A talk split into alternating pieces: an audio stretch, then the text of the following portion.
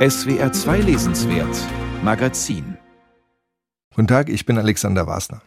Tanz der Teufel gegen die Elefanten. Auch ein schönes Sprachbild. Das entsteht, wenn man zwei Buchtitel, die in der heutigen Sendung besprochen werden, hintereinander wegliest. Tanz der Teufel gegen die Elefanten. Die Romane unserer Sendung sind leicht, haben eine ganz besondere Komik und Spannung. Die Sachbücher dagegen erinnern daran, dass innere Leichtigkeit zurzeit etwas Besonderes ist. Unter anderem reden wir über die Reden von Volodymyr Zelensky, die morgen als Buch erscheinen. Das tun wir nach einer kleinen Musik und die Musik kommt in dieser Sendung von Francesco Tristano. Das ist ein Luxemburger Klaviervirtuose, der sich irgendwo zwischen Techno und klassischer Musik bewegt und in seiner neuen Platte verleiht er der Musik der Renaissance neue Leichtigkeit. On Early Music heißt die Platte und Toccata das erste Stück.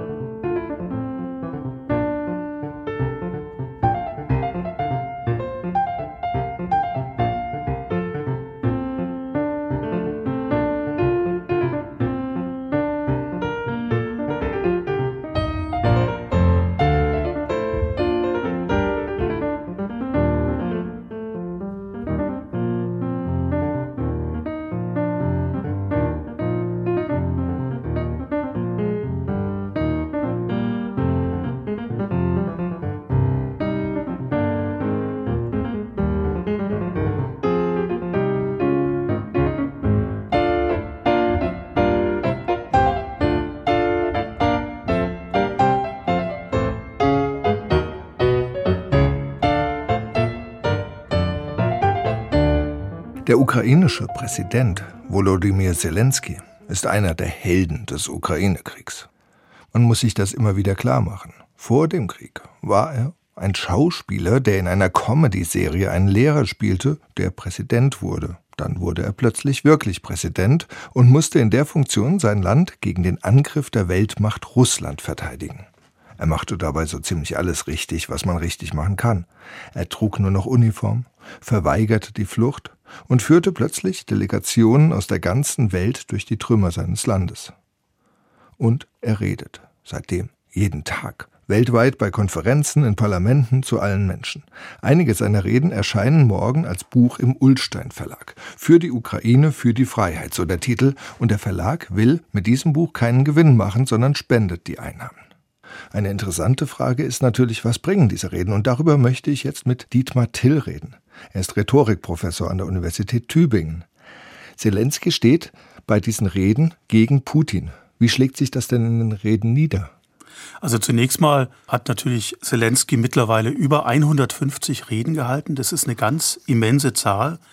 Und er hat es dadurch geschafft, etwas ganz Erstaunliches zu bewirken, nämlich eine ungeheure Präsenz in den Medien, im Ausland, auch im Inland. Es gibt ja kaum eine Nachrichtensendung, die wir einschalten, in der nicht Zelensky als Redner vorkommt. Weltwirtschaftsforum in Davos, Filmfestspiele in Cannes. Zelensky ist quasi immer schon da, ist in unseren Wohnzimmern, ist in unseren Küchen morgens. Er hat wirklich diese immense Präsenz geschafft, äh, um für sein Land etwas zu bewirken. Und Putin dagegen? Putin ist ja so ein bisschen der große Schweiger. Ne? Das ist im Grunde auch ein Modell, was vom Hof kommt. Also wenn man das mhm. historisch betrachtet, der Fürst kommuniziert eben nicht. Der demokratisch gewählte Präsident muss kommunizieren. Was erreicht Zelensky mit diesen Reden, mit dieser Präsenz? Wendet er sich an sein Volk oder wendet er sich an die Welt?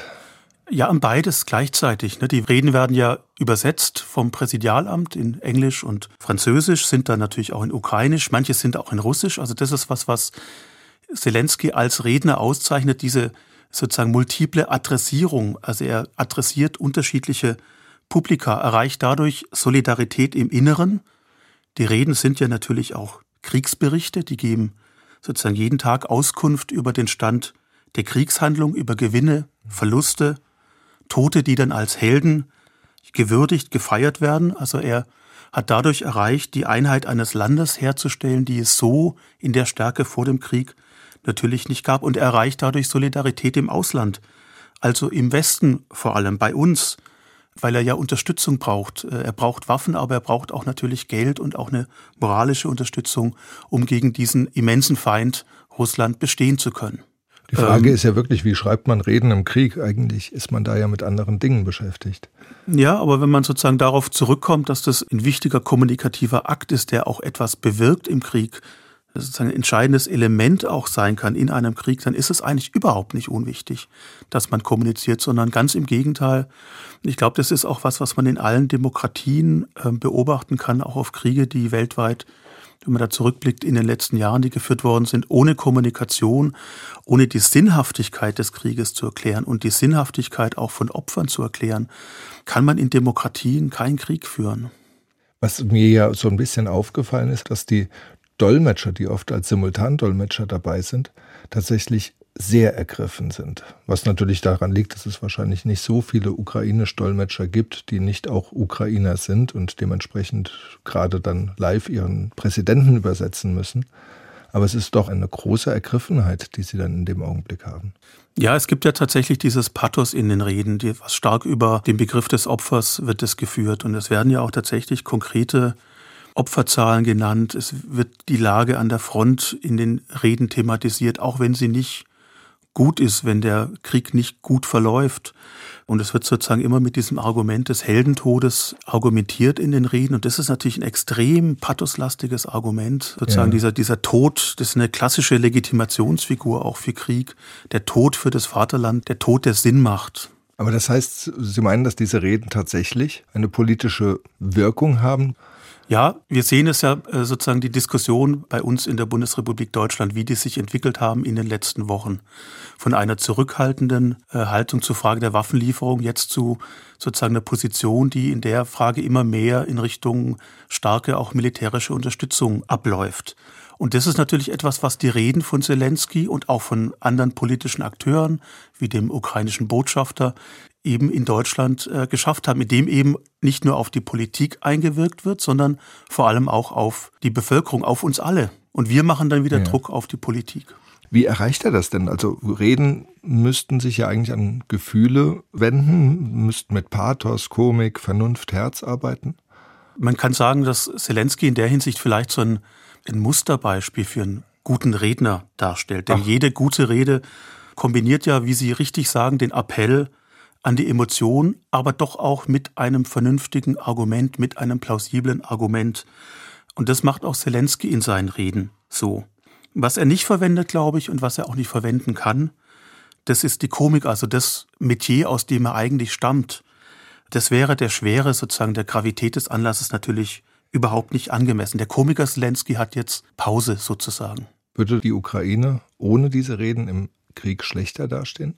Das glaube ich schon tatsächlich. Wir müssen ja mal sehen, was Zelensky bewirkt hat an Waffenlieferungen, vor allem auch aus den USA, aber jetzt auch aus Westeuropa. Ohne diese sozusagen Macht des Kommunikators, diese Macht des Redners und auch dieses immer wieder Nachbohren und Nachhaken nach dem Motto, der stete Tropfen hüllt den Stein, würde die Ukraine heute wesentlich schlechter dastehen. Das glaube ich schon. Herzlichen Dank. Ich sprach mit Professor Dietmar Till über ein neues Buch, das morgen in die Buchläden kommt. Es enthält zahlreiche Reden, die Volodymyr Zelensky seit dem Überfall Russlands auf die Ukraine gehalten hat. Für die Freiheit, für die Ukraine heißt es und ist bei Ulstein erschienen. Sie hören das SWR 2 Lesenswertmagazin.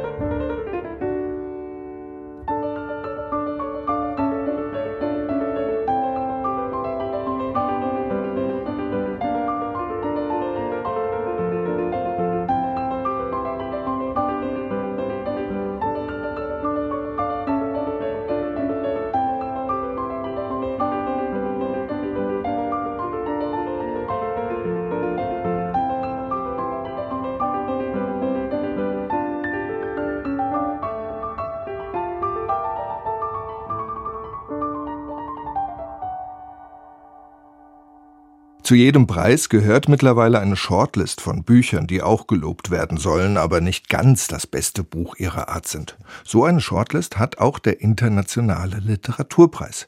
Den verleiht das Berliner Haus der Kulturen der Welt. Und es tut das gemeinsam mit einer Stiftung, die den schönen Namen Elementarteilchen trägt. Auf der mittlerweile schon 14. Shortlist zu diesem Preis stehen Titel wie Andrea Tompas Buch Omerta, Adiana Schieblis Buch Eine Nebensache und Canjues Roman Eine Liebe im neuen Jahrtausend. Viele dieser Bücher haben wir vorgestellt oder stellen sie in den nächsten Monaten vor. Die Jury meint stolz zu den Romanen, die sie da weltweit zusammengetragen hat. Es sind Werke, die nicht davor zurückschrecken, sich der Konflikte unserer Zeit anzunehmen und uns die Macht der Natur im Kampf gegen den destruktiven Menschen vor Augen zu führen. Den Internationalen Literaturpreis schon bekommen hat 2017, also vor fünf Jahren, Fiston Mwanza Mujila für seinen Roman Tram 83. Der kongolesische Autor Fiston Monza Mujila kam 2009 mit einem Stipendium nach Graz, nach Österreich und blieb. 1981 wurde er in der Großstadt Lubumbashi geboren, ganz im Süden der Demokratischen Republik Kongo. Er schreibt auf Französisch auch seinen neuen Roman Tanz der Teufel. Und trotzdem hat der österreichische Literaturbetrieb Fiston Monza Mujila inzwischen kameradschaftlich geradezu eingemeindet. Wenn Österreich im kommenden Frühjahr unter dem Motto mehr als wie wir, mehr eus wir mir, ich kann kein Österreichisch, als Gastland auf der Leipziger Buchmesse auftritt. So ist Fiston Monza Mucila einer der österreichischen Repräsentanten mit Autoren gemeinsam wie Elfriede Jelinek, Michael Köhlmeier, Theresa Präauer oder Karl Markus Gauss. Das wird bestimmt ein tolles Spektakel, da Fiston Monza Mucila expressive Lesungen abhält, meistens mit Musikbegleitung sollte man sich unbedingt mal anschauen. Bis dahin aber kann man erstmal den neuen Roman mit seinen vielen musikalischen Zitaten lesen. Meine Kollegin Katharina Borchert hat Tanz der Teufel gelesen und auch in die Playlist des Romans reingehört. Die gibt es nämlich. Es wird wieder gefeiert bei Fiston Mwanza Mujila, und zwar wüst. War es in seinem Debütroman ein Club namens Tram 83, in dem die Figuren gepflegt versackten, ist es jetzt das Mambo de la Fête, im südkongolesischen Lubumbashi. Fiston Mujila stammt aus der Stadt. Als Jugendlicher jobbte er dort in der Rumba-Kneipe seiner Großeltern. Das Mambo de la Fête heißt wie einer seiner Lieblingssongs, gesungen von Misora Hibari, die in diesem Musikroman sehr verehrt wird.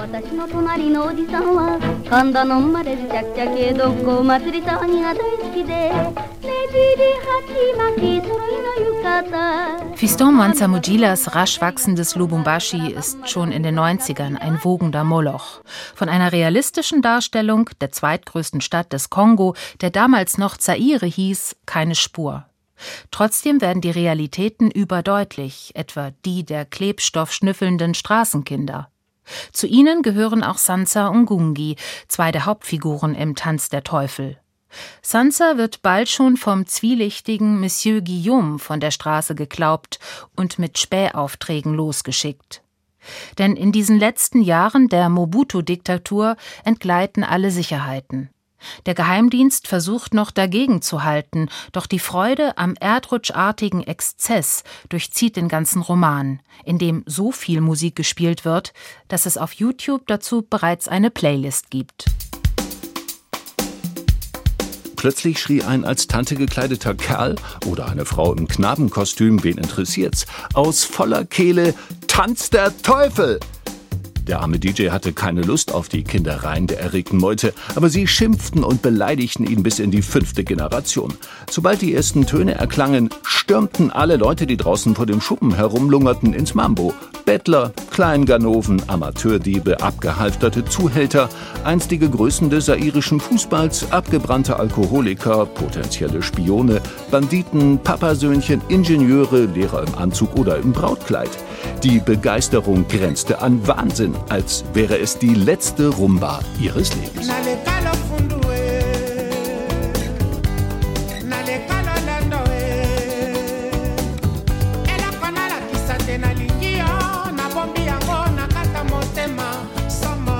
Der kongolesische Rumba-Star Papa Wemba. Fiston Mwanza Mujila hörte seine Musik schon als Kind. Schrieb er seinen Debütroman Tram 83 zu Jazz? Ist es im Tanz der Teufel vor allem die Rumba, die den Erzählrhythmus vorgibt. Wobei Rumba im herkömmlichen Sinne erstmal ganz allgemein für ein nächtliches Fest steht. So spielt der Roman auch vor allem nachts und steht mit einem Fuß immer im Delirium. Nachts ist man eben leicht mal ein bisschen drüber. Und das ist auch dieser bierbachantische Text, der wieder unübertroffen übersetzt wurde von Katharina Mayer und Lena Müller und der sprachlich und übersetzerisch zum Besten gehört, was uns aus und über Afrika gerade erreicht. Beziehungsweise aus Österreich, denn Fiston Manzamujila lebt seit 2009 in Graz und hat sich mit diesem Kongo-Roman nochmal ein Stück weiter in die österreichische Tradition der politischen Tirade und des literarischen Sprachspiels eingeschrieben. Ein Vorbild, sagt er selbst, ist ihm Ernst Jandl. Doch er stellt seinen Figuren auch gerne noch einige andere österreichische Autoren in ihre kongolesischen Bücherregale. Außerdem schickt er Franz nach Lubumbashi, einen Autor aus St. Pölten. Im Mambo de la Fête zerreißt man sich fröhlich das Maul über ihn. Ich mache mir wirklich Sorgen um diesen Jungen. Es würde mich nicht wundern, wenn er Depressionen hat. Wenn ihr mich fragt, es ist nicht leicht für ihn, als weißer Autor über Afrika zu schreiben und in seinem Roman zudem nicht nur eine, sondern viele schwarze Hauptfiguren auftreten zu lassen. Das ist wie durch einen Teich aus Klischees zu warten. Zu allem Überfluss ist er kein Schriftsteller wie Handke oder Musil, die schrittweise und über die Poesie zum Schreiben gekommen sind. Franz ist zufällig Schriftsteller geworden und schon bei seinem ersten Roman entgleiten ihm die Figuren. Wer darf über wen schreiben? Aktuell ein literaturpolitisches Reizthema, das Fiston Wanzamujila im Wiegeschritt lässig auffängt. Aber auch er selbst hat seine Figuren nicht immer ganz unter Kontrolle.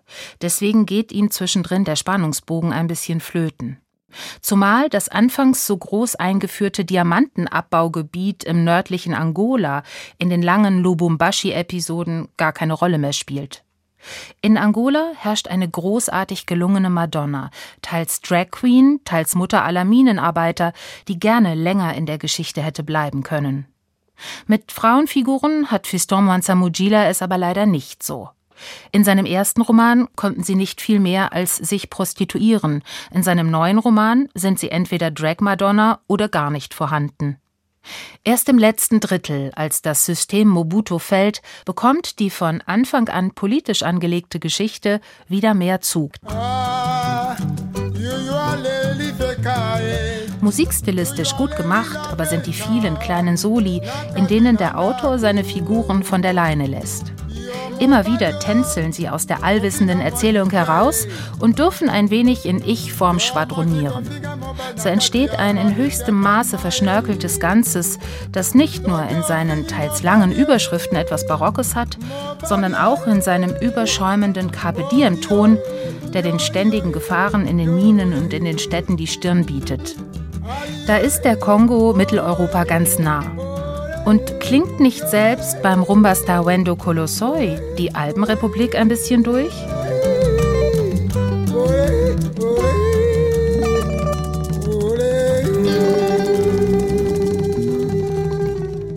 Katharina Borchardt über afrikanisches Jodeln und über einen neuen Roman, Tanz der Teufel von Fiston Monza Mugila, erschienen bei Hansa. Sie hören das SWR2 Lesenswert-Magazin mit Musik von Francesco Tristano und der spielt jetzt eine Serpentina.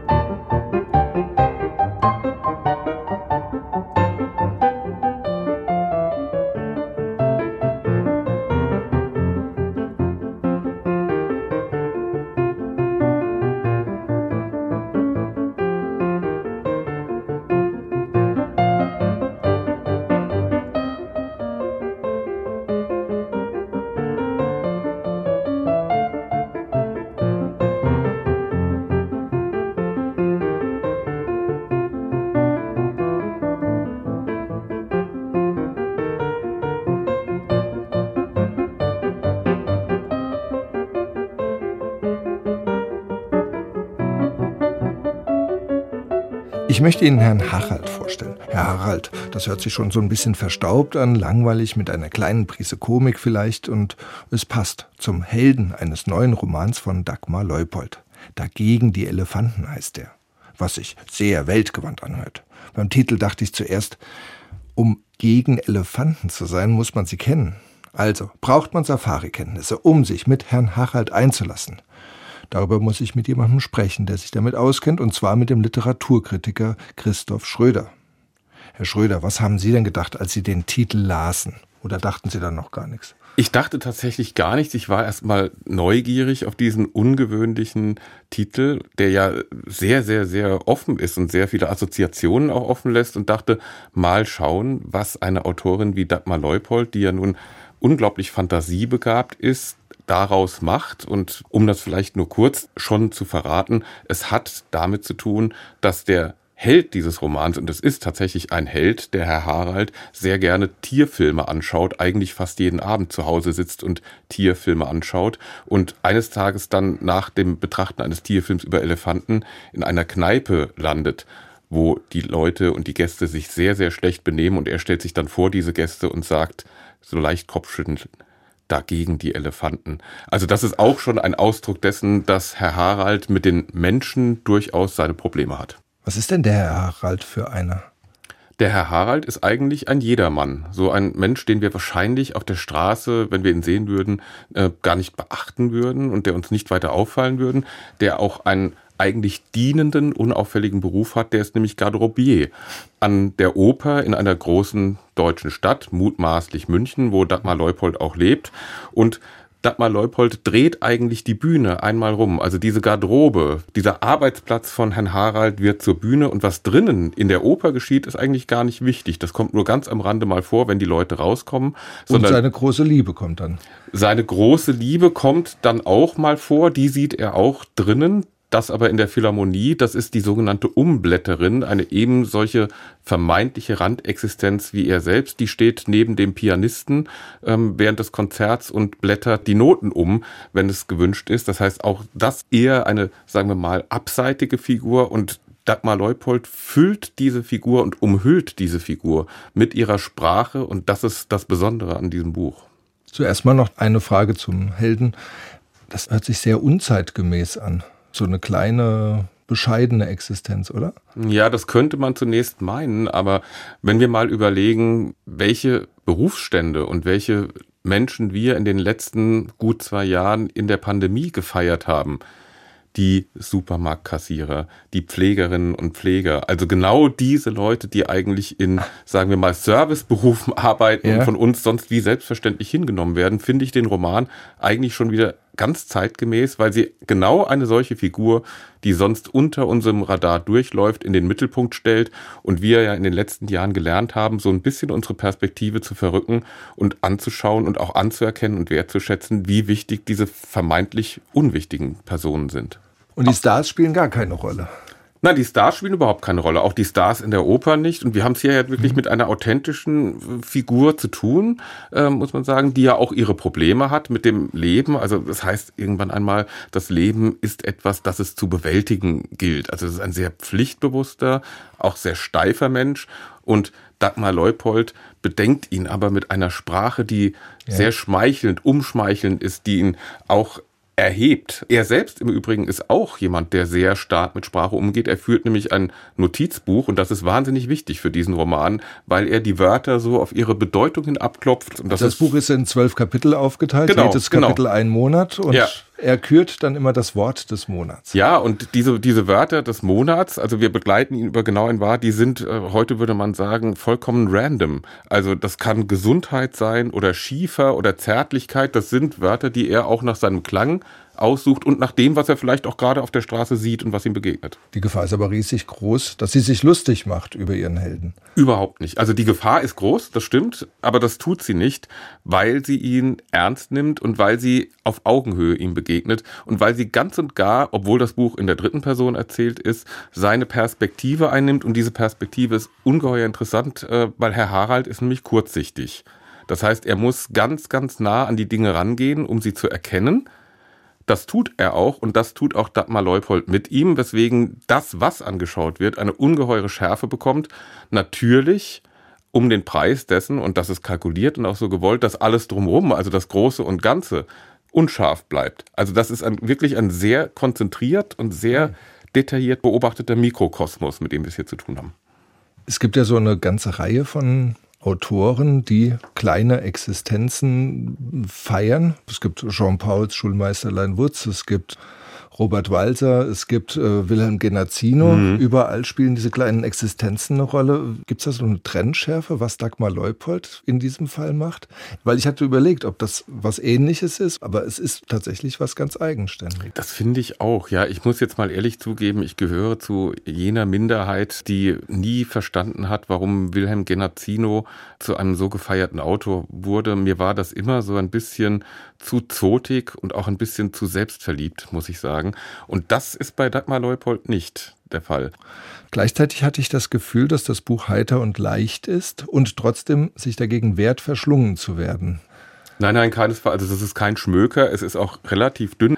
Dass es so viel Konzentration erfordert, hängt damit zusammen, dass diese Sprache auf eine positiv besetzte Weise elaboriert ist und dass man eben nicht so leicht in einen Fluss kommt, sondern dass man sich jedes Mal auch an diesen Widerständigkeiten, die auch Herr Harald, diese Hauptfigur in seinem Alltag entdeckt, festsetzt und auch erstmal überlegen muss, was habe ich da jetzt gehört, was habe ich da jetzt gelesen und welche Doppeldeutigkeit steckt auch drin. Es sind sehr viele Doppeldeutigkeiten von Wörtern auch drin, also wie zum Beispiel die Kurzsichtigkeit, die dann aber auch tatsächlich ästhetisches Programm sind und deswegen liest sich das tatsächlich nicht so leicht weg. Also es ist jetzt nicht Jonathan Franzen. Wie würden Sie es als Stil bezeichnen? Ist das poetische Hochkomik?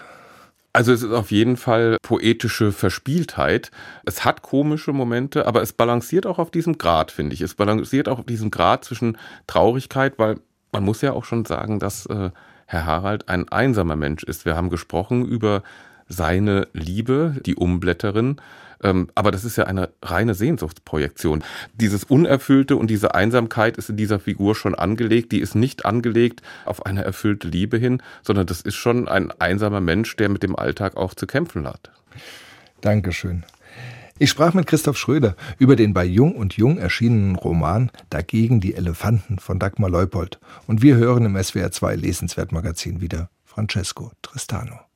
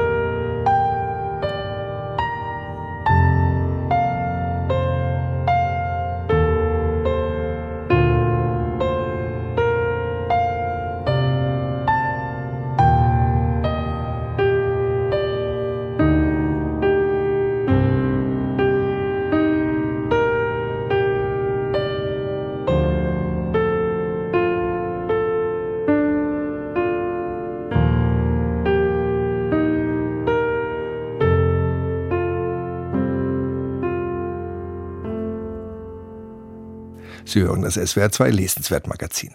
Und jetzt müssen wir uns über Literatur unterhalten, über gute und böse Literatur. Und nein, es geht nicht um Uwe Tellkamp und die Frage, ob der Schlaf in den Uhren Böses über die Gesinnung seines Autors aussagt.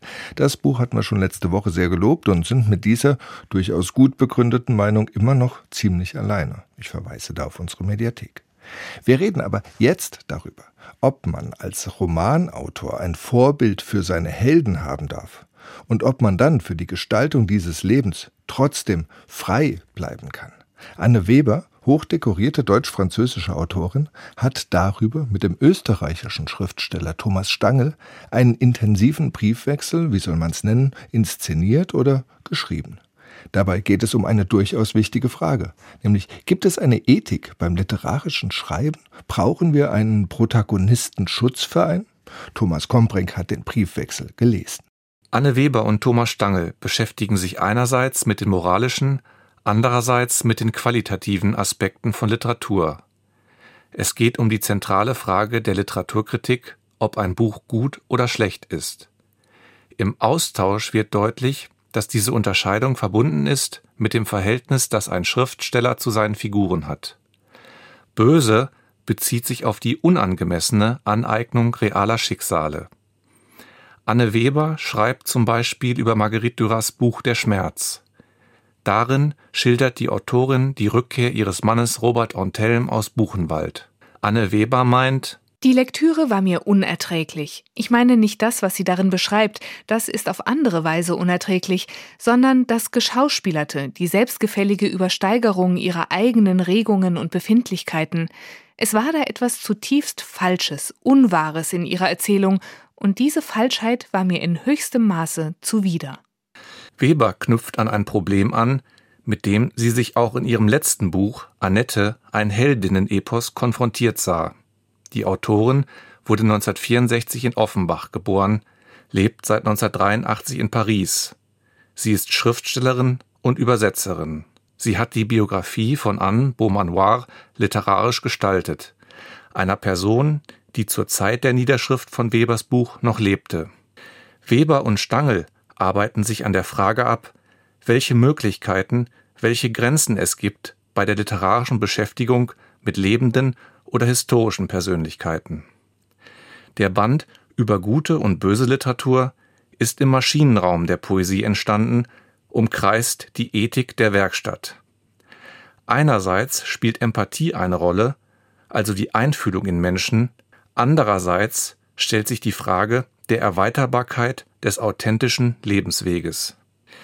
Die Literatur zeigt ihren konjunktivischen Charakter, ihre Möglichkeitsform. Welche Ableitungen ergeben sich aus einem Lebenslauf? Welche Aussagen, welche Handlungen eines Menschen sind denkbar? Stangl und Weber interessieren sich für diesen Grenzbereich des Sagbaren, für den Ort, an dem sich tatsächliche Geschehnisse mit erfundenen Sachverhalten vermischen.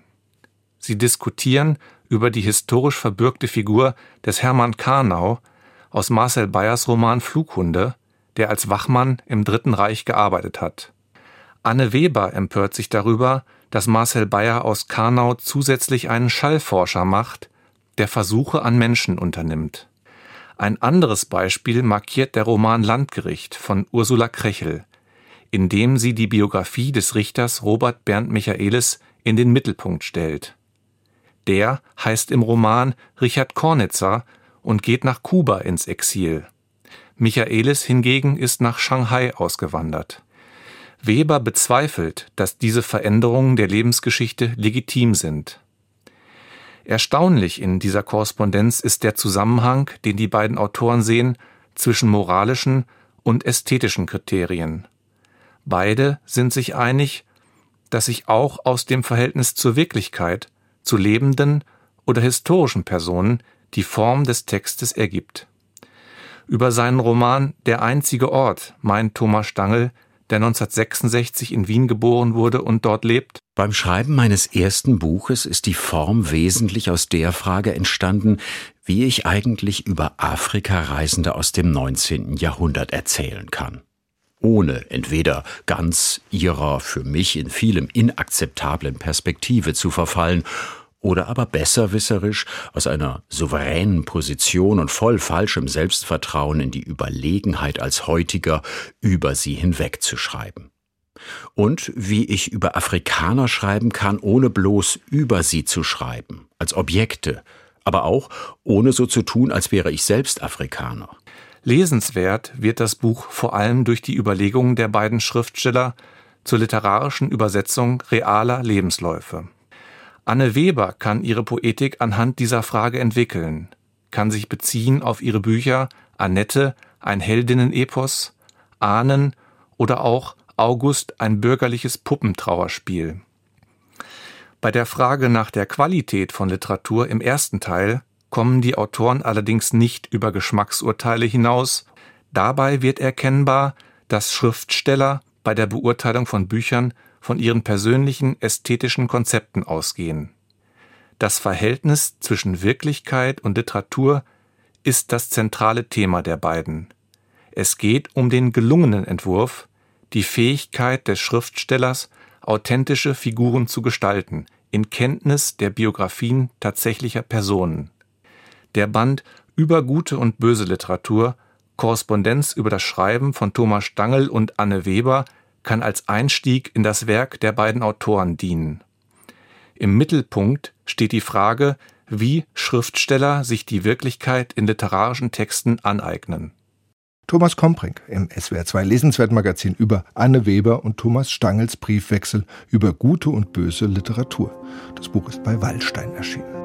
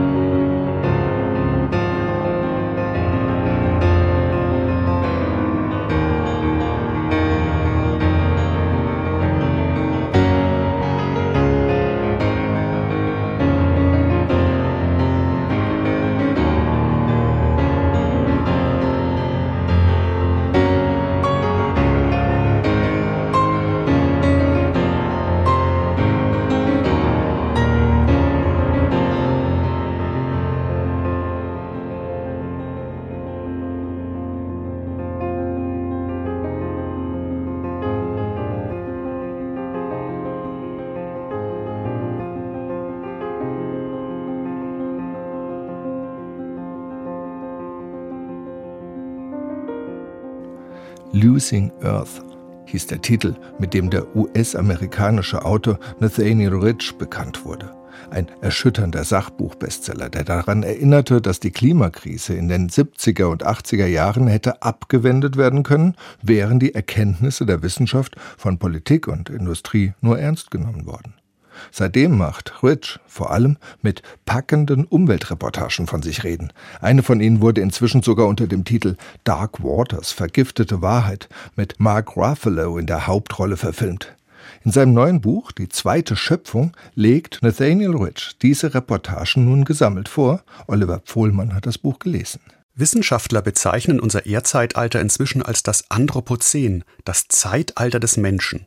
So tiefgreifend sind die Veränderungen, die wir auf unserem Planeten angerichtet haben.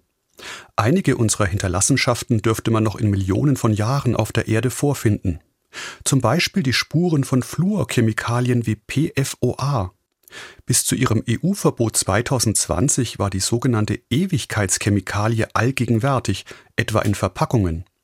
Heute lässt sie sich in der Muttermilch ebenso nachweisen wie in Tiefseetieren mit ungewissen Langzeitfolgen.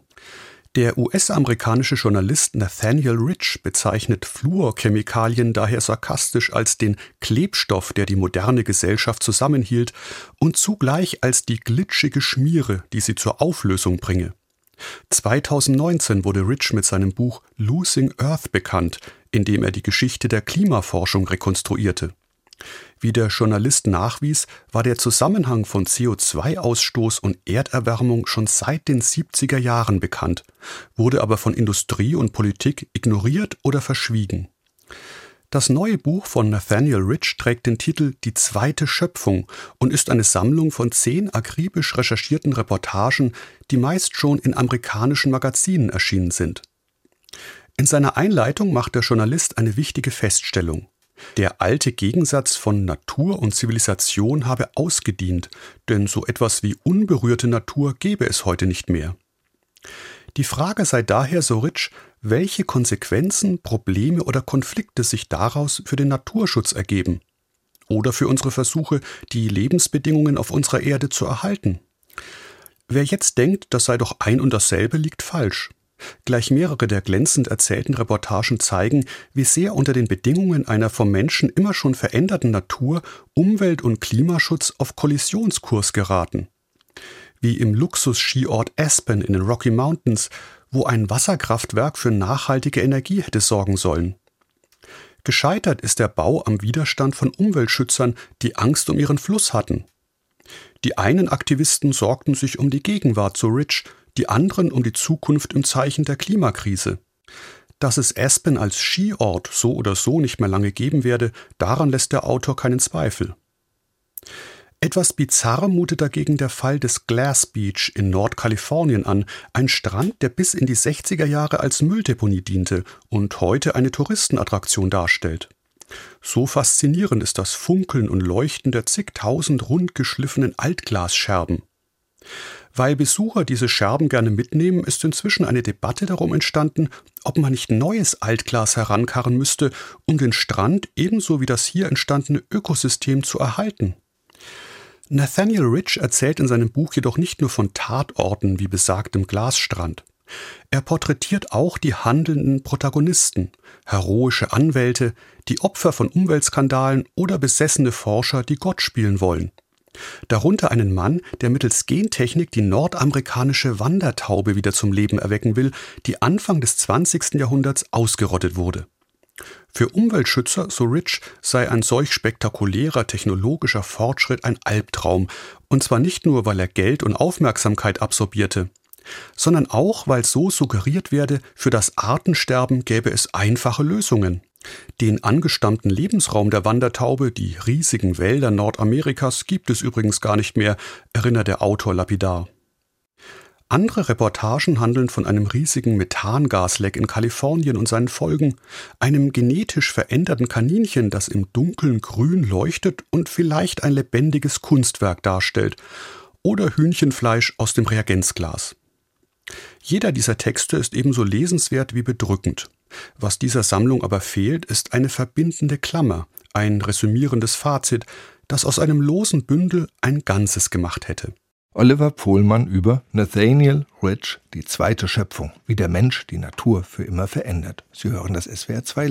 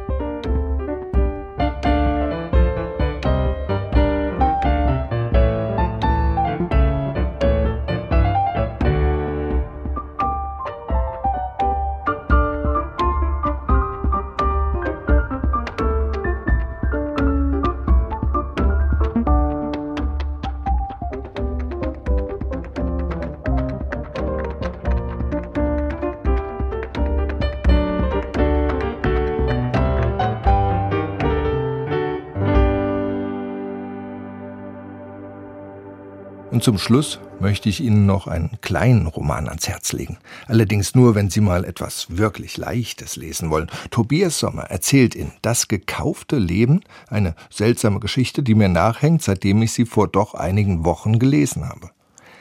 Tobias Sommers Held heißt Clemens Freitag.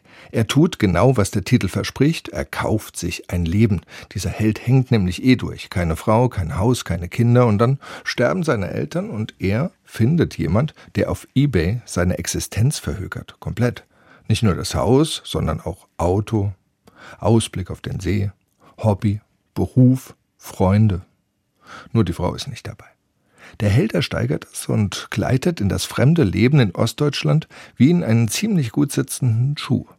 Wobei, natürlich ist da ein Stein drin. Das spürt man schon von Anfang an. Das gibt im Roman eine kleine Unsicherheit im Tritt, die man braucht, damit es nicht langweilig wird. Und natürlich wird dieser Stein irgendwann ziemlich groß und dann greift zum Glück ein Krimi-Plot. Ja, man kann das Buch als Unterhaltungsliteratur abtun, weil es wirklich sehr straight erzählt ist. Aber die Geschichte ist toll. Ein wirkliches Leben gegen ein anderes wirkliches Leben einfach so auszutauschen. Nicht auf Facebook den Nutzernamen ändern oder so, nicht auf Reisen gehen und wen anders spielen, sondern einfach mit einem Schalter seine Biografie umlegen.